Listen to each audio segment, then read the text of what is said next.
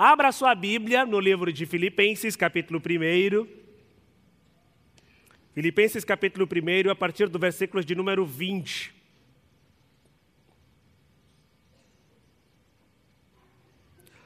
Vamos fazer uma leitura do versículo 20 até o versículo de número 26. Filipenses capítulo 1, versículos de número 20 ao 26. Se você achou, diga achei. Se você não achou, diga não achei.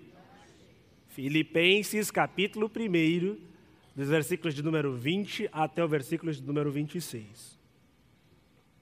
Vou fazer a leitura aqui na NVT, que é uma das versões que a gente usa bastante aqui na igreja. Diz o seguinte: Versículo 20.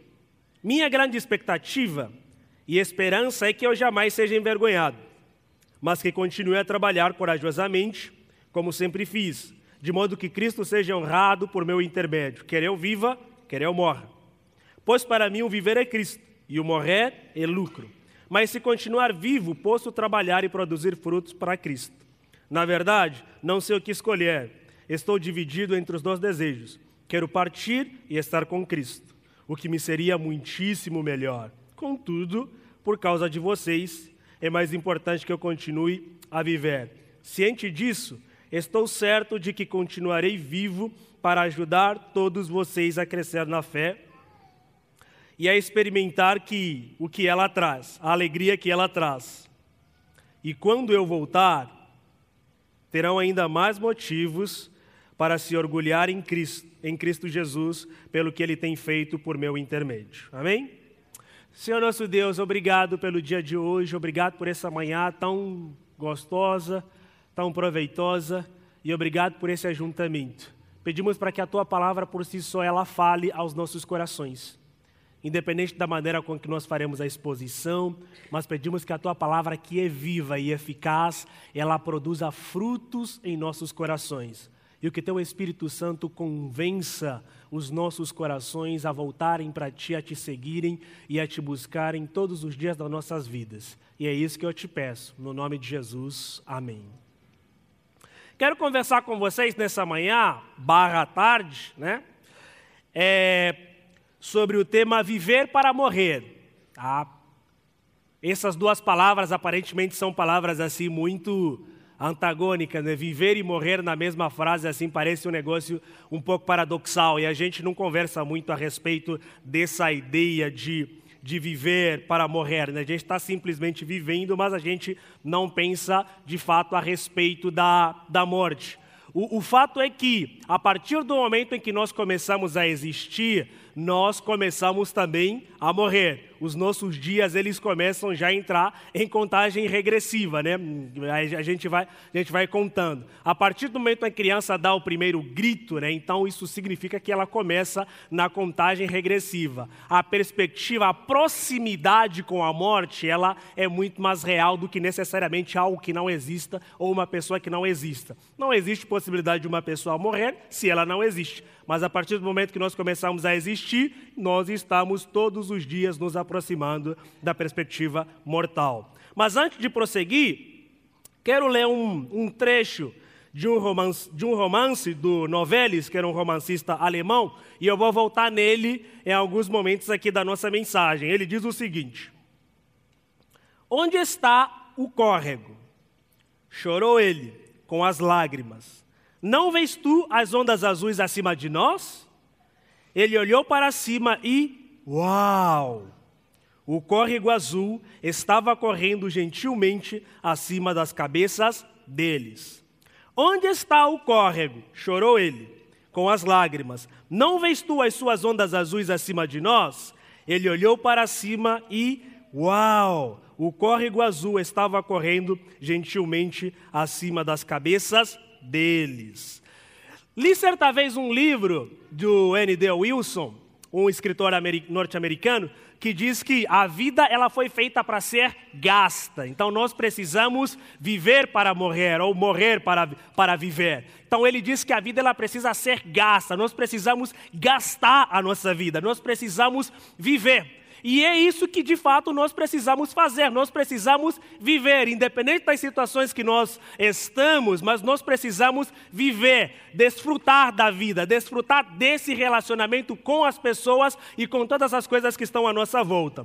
Quando a gente olha para esse texto de Filipenses, é interessante notar que Paulo, que escreve a carta aos Filipenses, ele estava em Roma, preso, esperando provavelmente a, a, sua sentença, e aí ele vai escrever a carta para a igreja de Filipos, e essa carta de Filipenses, ela vai ser conhecida também como a é carta da alegria, né? porque em várias vezes Paulo fala sobre se alegrar, sobre ser feliz, sobre viver. Só que é interessante e ao mesmo tempo paradoxal, quando Paulo vai escrever sobre uma carta, e essa carta vai ser chamada de a carta da alegria, porque a situação em que ele estava vivendo não era necessariamente uma situação que demandava uma vida tranquila, porque ele estava esperando por uma sentença. E aí, mesmo nesse momento de caos, de provavelmente desespero, caso acontecesse com a gente, Paulo ainda assim está muito tranquilo, e aí ele vai escrever a epístola dos Filipenses, que vai ser conhecida como a carta da alegria, porque Paulo recomenda para que as pessoas, para que os irmãos de Filipos se alegrassem então. Só que por que, que isso muda completamente? Qual é a perspectiva? Por que, que isso acontece com Paulo? Que mesmo estando vivendo uma vida aparentemente difícil, esperando por uma sentença, sendo condenado por amor a Cristo por causa do Evangelho, a situação aparentemente é uma situação de, de muita tribulação, de muita hostilidade, angustiante, inclusive. Aí ele, inclusive, escreve essa carta que vai ser chamado de a carta de alegria. É interessante isso porque a motivação que leva Paulo a escrever essa, essa carta de Filipenses e ela ser chamada de carta de alegria é porque, de fato, Paulo enxergava Cristo como o centro da sua própria existência. Cristo era o centro da vida de Paulo. Então, independente da situação em que ele estava, ele estava confiando em Jesus. E a vida dele gravitava, orbitava em torno da pessoa de Jesus. E a partir daí, então, ele começou a compreender que, independente da situação em que ele se encontrava, ele de fato deveria se alegrar em Cristo. E essa alegria que ele tinha em Cristo não é por falta de dificuldade, muito pelo contrário, é pelo seu estado, é pela maneira como ele enxergava Cristo na vida dele. Porque a maneira como a gente enxerga Jesus, ela norteia completamente o significado que a gente dá na vida que nós temos. E a maneira como nós enxergamos a Jesus, ela nos ajuda na percepção e na resolução e também na passagem das dificuldades que nós temos na nossa própria vida. Se você enxerga Cristo, se você vive de acordo com Jesus, isso vai ajudar na maneira como você lida com as situações do seu dia a dia, da sua própria vida, da sua própria existência.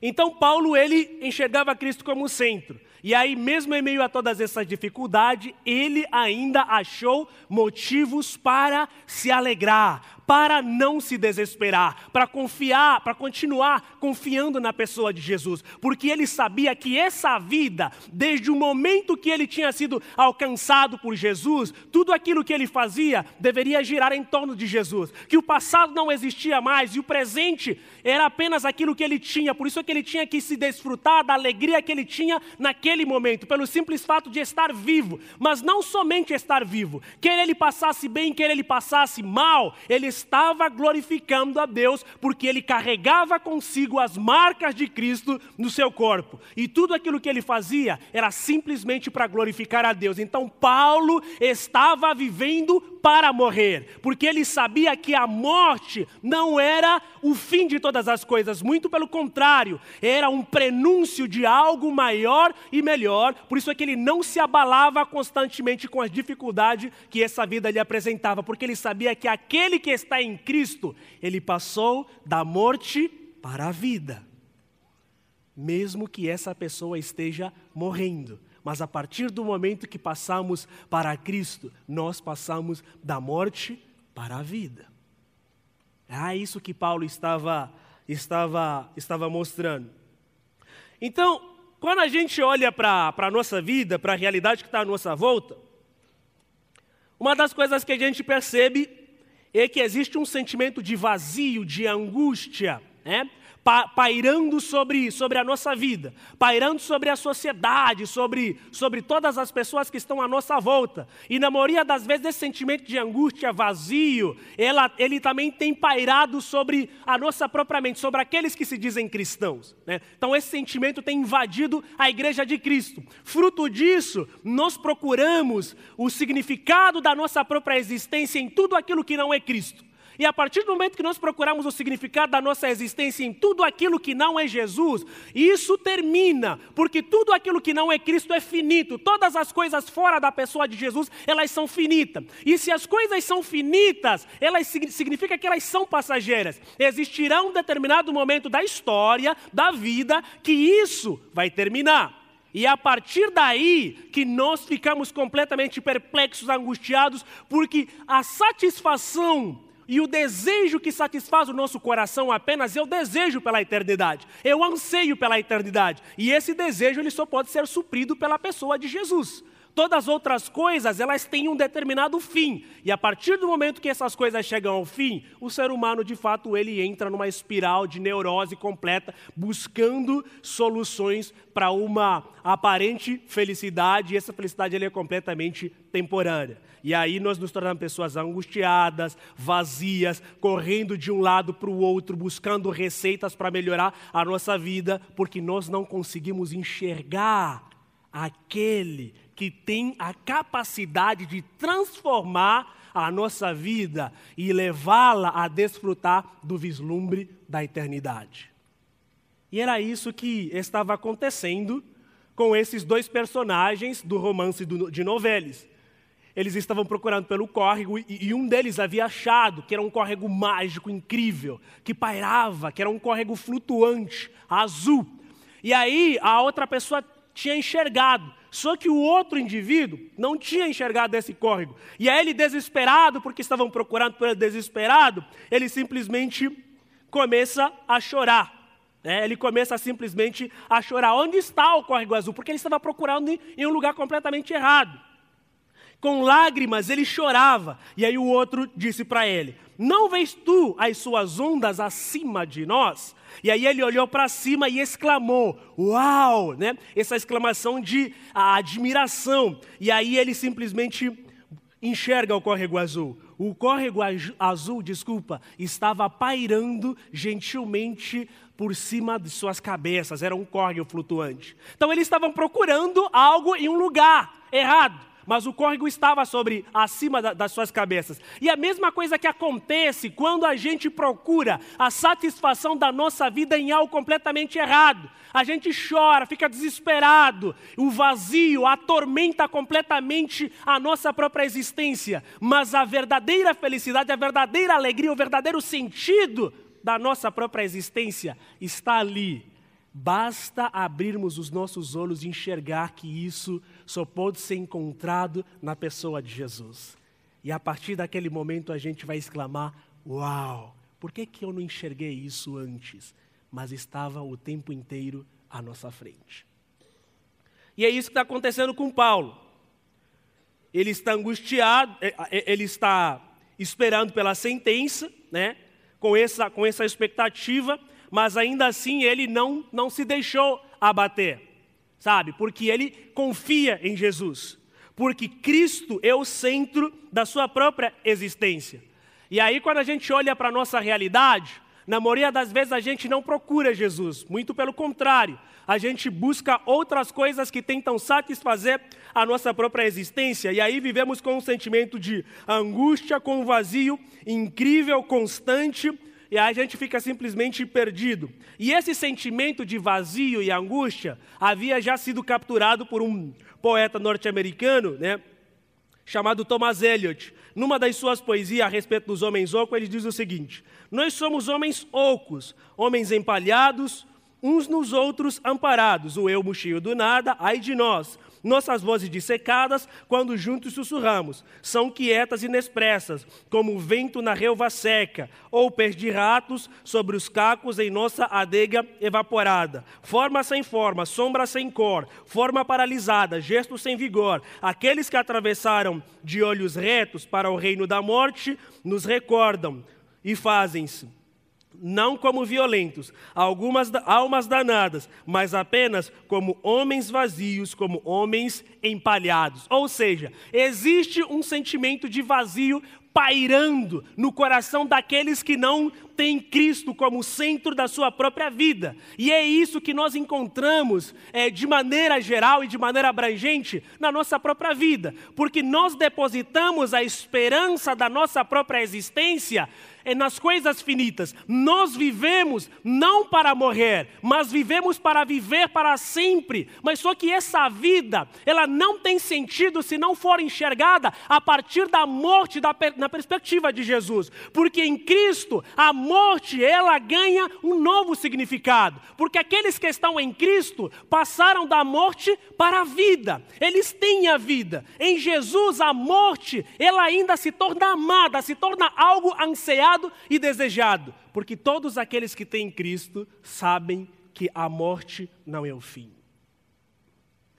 Então isso significa que tudo que eu faço nessa vida, ela deve ser feita olhando simplesmente para a pessoa de Jesus.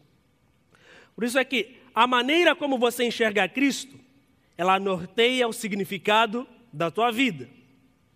Se enxergarmos Cristo como centro, podemos dizer, como Paulo no versículo de número 20, minha grande expectativa e esperança é que eu jamais seja envergonhado, mas que continue a trabalhar corajosamente, como sempre fiz, de modo que Cristo seja honrado por meu intermédio, quer eu viva, quer eu morra.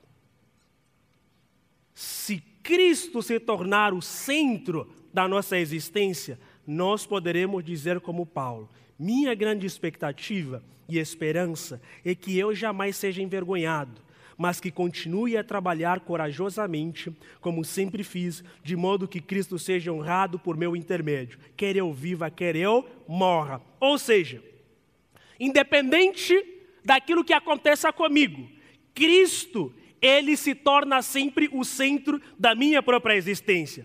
A esperança de Paulo não está reduzida às coisas dessa vida. A esperança de Paulo não está resu resumida a uma felicidade momentânea. A esperança de Paulo não está reduzida em viver para sempre nessa vida, em ter tudo nessa vida. Muito pelo contrário, a esperança de Paulo está em viver para morrer. Porque quer ele viva, quer ele morra, ele estará sempre centrado na pessoa de Jesus. E com Cristo, até a morte se torna um lucro. A morte ela se torna completamente valiosa, porque existe uma expectativa, uma ansiedade ardente que depois dessa vida nós somos convidados a viver coisas completamente extraordinárias, como um córrego azul que paira sobre, o cima, sobre, sobre, sobre as nossas cabeças. Mas isso tudo acontece a partir do momento em que nós conhecemos a Jesus e temos a nossa vida basicamente gravitando na pessoa de Jesus.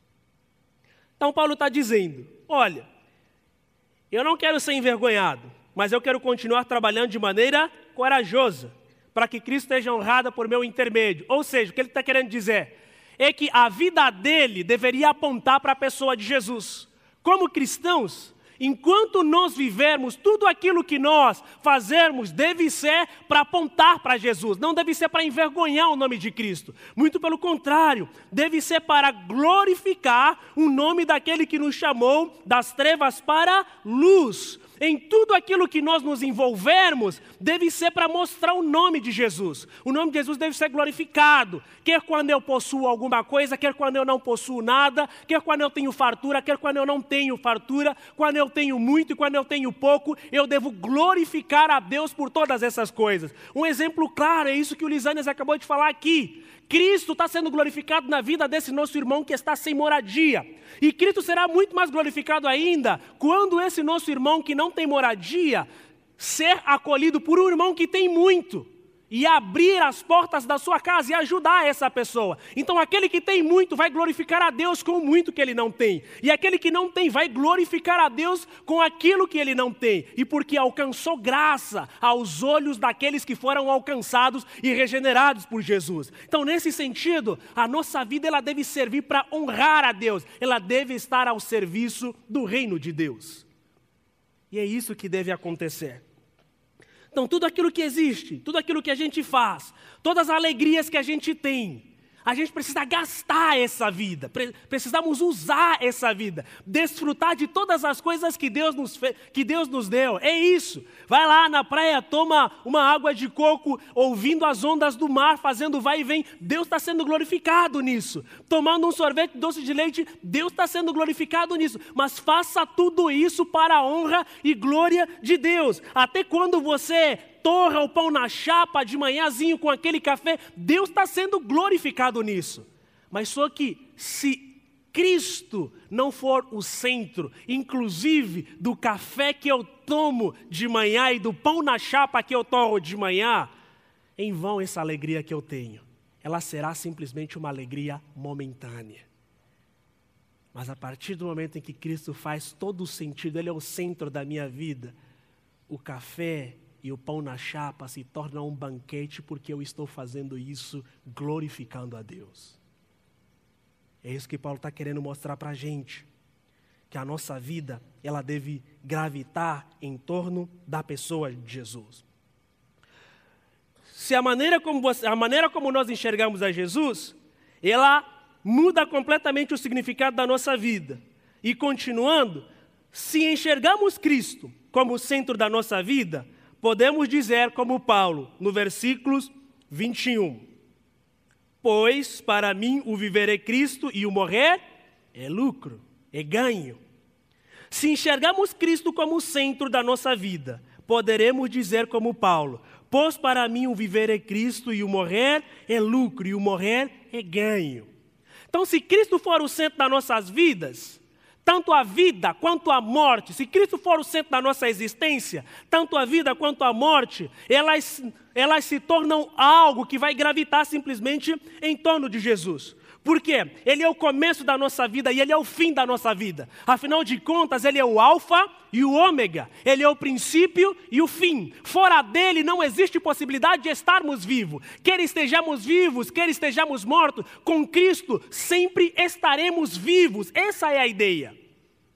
Agora, a partir do momento que Cristo não faz sentido na nossa vida, por mais que nós nos tornemos pessoas alegres, com milhares de seguidores no Facebook e no Instagram, por mais que nós nos tornemos pessoas desejadas, o sentimento de angústia e de vazio, ele sempre vai tomar conta da gente, porque nós saberemos que a vida que nós temos, ela é finita, e a gente vai procurar sempre mecanismo para prolongar essa vida, porque eu sei que não me espera nada depois da morte, mas isso acontece de maneira contrária com aquele aqueles que têm Jesus, eles sabem que todas as alegrias que eles é, carregam nessa vida, elas poderão ser desfrutadas de uma maneira muito mais grandiosa, até mesmo em meio à experiência de morte.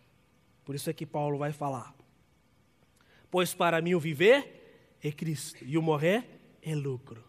Enquanto eu estiver em vida, eu preciso manifestar Jesus em tudo aquilo que eu sou. Eu preciso servir a Jesus com tudo aquilo que eu sou, com tudo aquilo que eu tenho. Eu preciso me alegrar em Cristo em todos os momentos da minha vida. Por isso é que Paulo fala que eu sei, sei passar necessidade e também sei ter fartura, porque eu posso todas as coisas naquele que me fortalece. É isso. Porque com Cristo nós passamos pelo vale da sombra da morte e ainda assim nós estaremos vivos na eternidade. Então, nada pode nos separar do amor de Cristo, nada pode nos abalar, nada pode nos separar, porque Cristo nos conquistou através daquele, do, do seu sangue.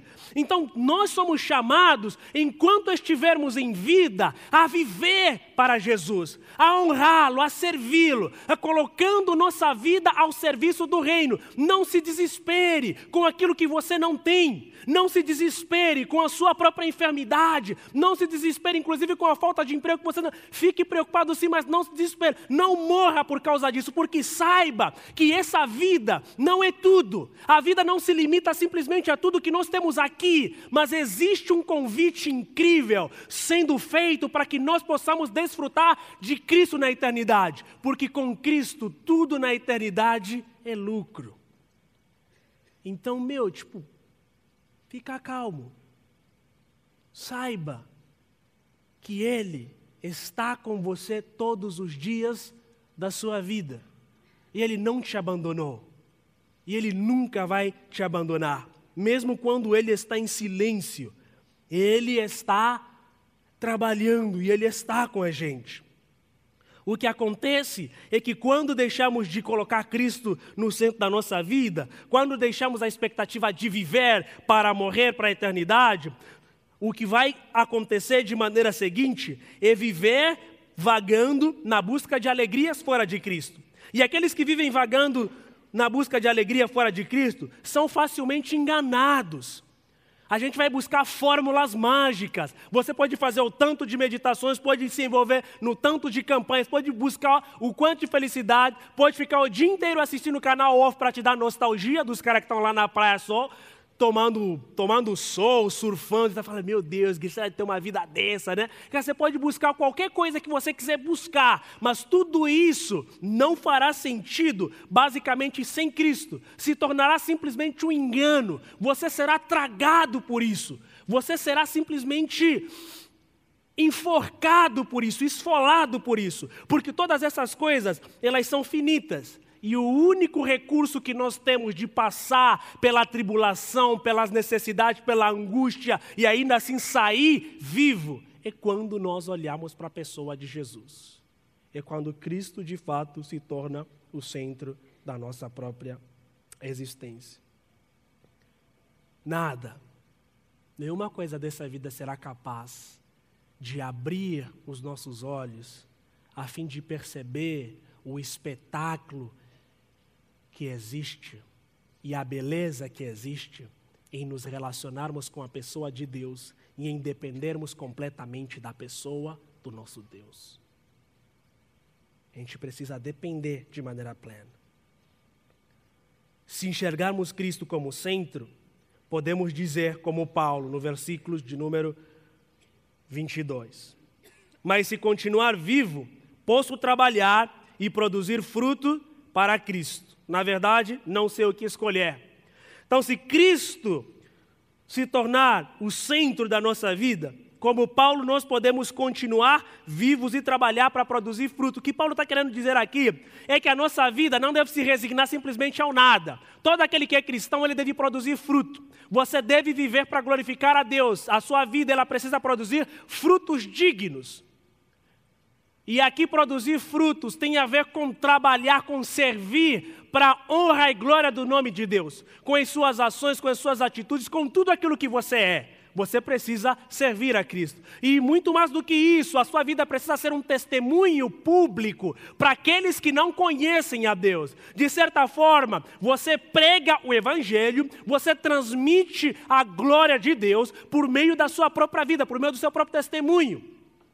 Então, você não deve ser simplesmente um cristão que vive no oculto, mas a glória de Deus ela deve ser manifestada na sua vida. E o testemunho a respeito do evangelho, ele deve se tornar presente, algo palpável na sua própria vida. É isso que Paulo está querendo dizer, que se eu continuar vivo, eu preciso trabalhar para produzir frutos, para levar outras pessoas ao conhecimento de Deus para que através da minha vida o Evangelho seja pregado e as pessoas sejam conhecedoras daquilo que Deus está fazendo na minha vida, da transformação que Cristo está operando profundamente na minha vida. Né? Independente do meu status, independente daquilo que eu tenho na conta bancária, independente dos meus títulos, mas Cristo está trabalhando. Ou seja, é preciso produzir frutos enquanto não partimos.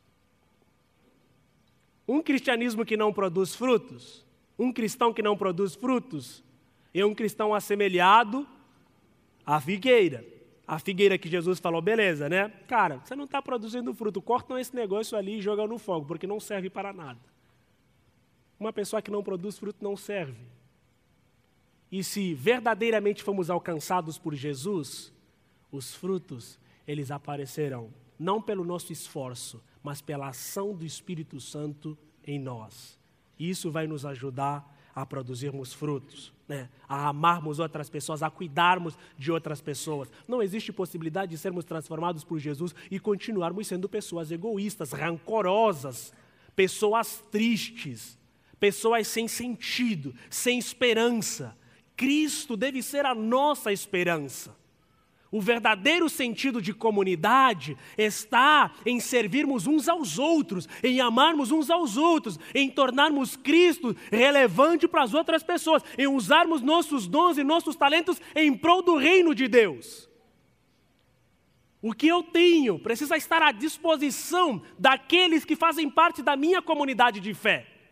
E é desse jeito que Cristo vai sendo glorificado. Por isso, mais uma vez, a maneira como nós enxergamos Cristo, ela norteia a nossa vida, ela muda completamente o significado da nossa vida. E não só, a partir do momento que enxergamos Cristo como centro da nossa vida, como Paulo eu serei capaz de dizer, nos versículos 23 e 24. Obrigado. Versículos 23 e 24. Como Paulo eu serei capaz de dizer: Estou dividido entre dois desejos. Quero partir e estar com Cristo. O que me resta, o que me seria muito melhor. Contudo, por causa de vocês, é mais importante eu continuar vivo. Porque a vida de Paulo era útil por causa do testemunho que ele estava dando aos irmãos. Não interessa o que aconteceria com ele se ele morresse ou se ele continuasse vivendo, porque Cristo de fato era o centro da vida dele. E ele arremata nos versículos 25 e 26, dizendo, né? Ciente disso, estou certo de que continuarei vivo para ajudar a todos vocês a crescer na fé e a experimentar a alegria que ela traz. E quando eu voltar, terão ainda mais motivos para se orgulhar em Cristo Jesus pelo que ele tem feito por meu intermédio. Ou seja, se Cristo se torna o centro da nossa vida, como Paulo, nós seremos capazes de ajudar as outras pessoas a crescerem na fé e a experimentarem a alegria que a fé produz. Aqueles que foram alcançados por Jesus, eles ajudam, eles compartilham o testemunho da alegria de estar em Cristo não só como compartilham esse testemunho da alegria de estar em Cristo, como também eles ajudam outras pessoas a crescerem em Cristo. A nossa vida ela é pautada por, essa, por esse ato do discipulado. Isso tem a ver com discipulado, tem a ver com ajudar, ajudar aqueles que estão necessitando aqueles que precisam, aqueles que não conhecem a Deus tanto quanto nós conhecemos. Então é uma vida de reciprocidade, de ajudas mútuas. Não existe possibilidade de você conhecer a Jesus sem que necessariamente você, trans, você conte, sem que você conte esse testemunho para com as outras pessoas. Nós precisamos testemunhar, nós precisamos convidar as outras pessoas para que elas experimentem esse testemunho essa alegria de estar em Cristo. Muitas pessoas estão procurando o sentido da vida e o significado da vida em muitas outras coisas. Mas a única maneira da gente encontrar isso é de fato conhecendo a Jesus. E a responsabilidade de ajudar outras pessoas a desfrutarem dessa alegria, como Paulo desfrutava, é nossa como cristãos, nós fomos chamados para isso. Fomos chamados para ajudar as outras pessoas. Fomos chamados para ajudar as pessoas a, a se alegrarem em Cristo. Fomos chamados para ajudar as pessoas a viverem a Cristo. É isso que Paulo está mostrando para nós. Porque viver Cristo não significa apenas conceber Cristo na mente, por meio de devaneios, pensamentos, vir aqui na igreja. Não tem a ver simplesmente com isso, mas significa despertar para a realidade. tornar a presença de Jesus concreta na nossa vida, no nosso dia a dia, nas nossas ações. Quando aperta, quando eu fico desempregado, quando eu estou doente de uma doença que aparentemente não tem cura, Sabe, quando eu estou com sentimento de angústia, de raiva, de ódio com relação a outra pessoa, é aqui onde eu sou convidado a viver Cristo, a amar, a lembrar das palavras de Jesus que nós precisamos amar os nossos inimigos. Sabe, é quando eu tenho uma duas residências, duas habitações, dois apartamentos, duas casas, uma delas está fechada, gostaria muito de alugar e ganhar uma grana, ok, mas tem alguém precisando. Cara, vou abrir as portas da minha casa simplesmente para acolher alguém que está em Cristo. Não ganharei nada, mas eu simplesmente ajudarei alguém que foi alcançado por Cristo para que ele consiga desfrutar das bênçãos que Deus tem me dado. É isso. É tornar Cristo presente de maneira prática na nossa vida. Retornar Cristo de maneira presente de maneira prática na nossa vida. E existem muitos motivos para a gente se alegrar.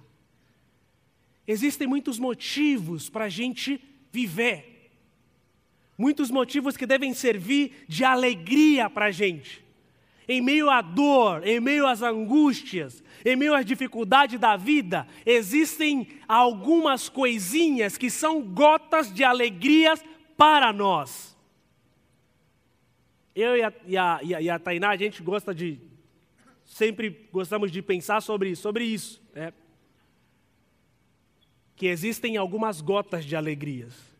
Em meio à turbulência da vida, a gente precisa se lembrar de algumas gotas. Não vai ser possível ainda desfrutarmos de um rio de alegrias. Nós só vamos mergulhar no rio de alegria quando nós passarmos dessa vida para outra. Mas nessa vida existem algumas gotas. E se você é um peregrino que está no deserto, né, sofrendo, padecendo por uma sede terrível, uma gota, ela será suficiente para aliviar a sua sede, para te dar esperança de encontrar um rio maior para você mergulhar. E em meio a todas essas dificuldades, nós somos chamados a viver Cristo. E as pequenas alegrias que nós encontramos nessa vida, elas são gotas de alegria. Elas precisam se tornar motivos de esperança para nós.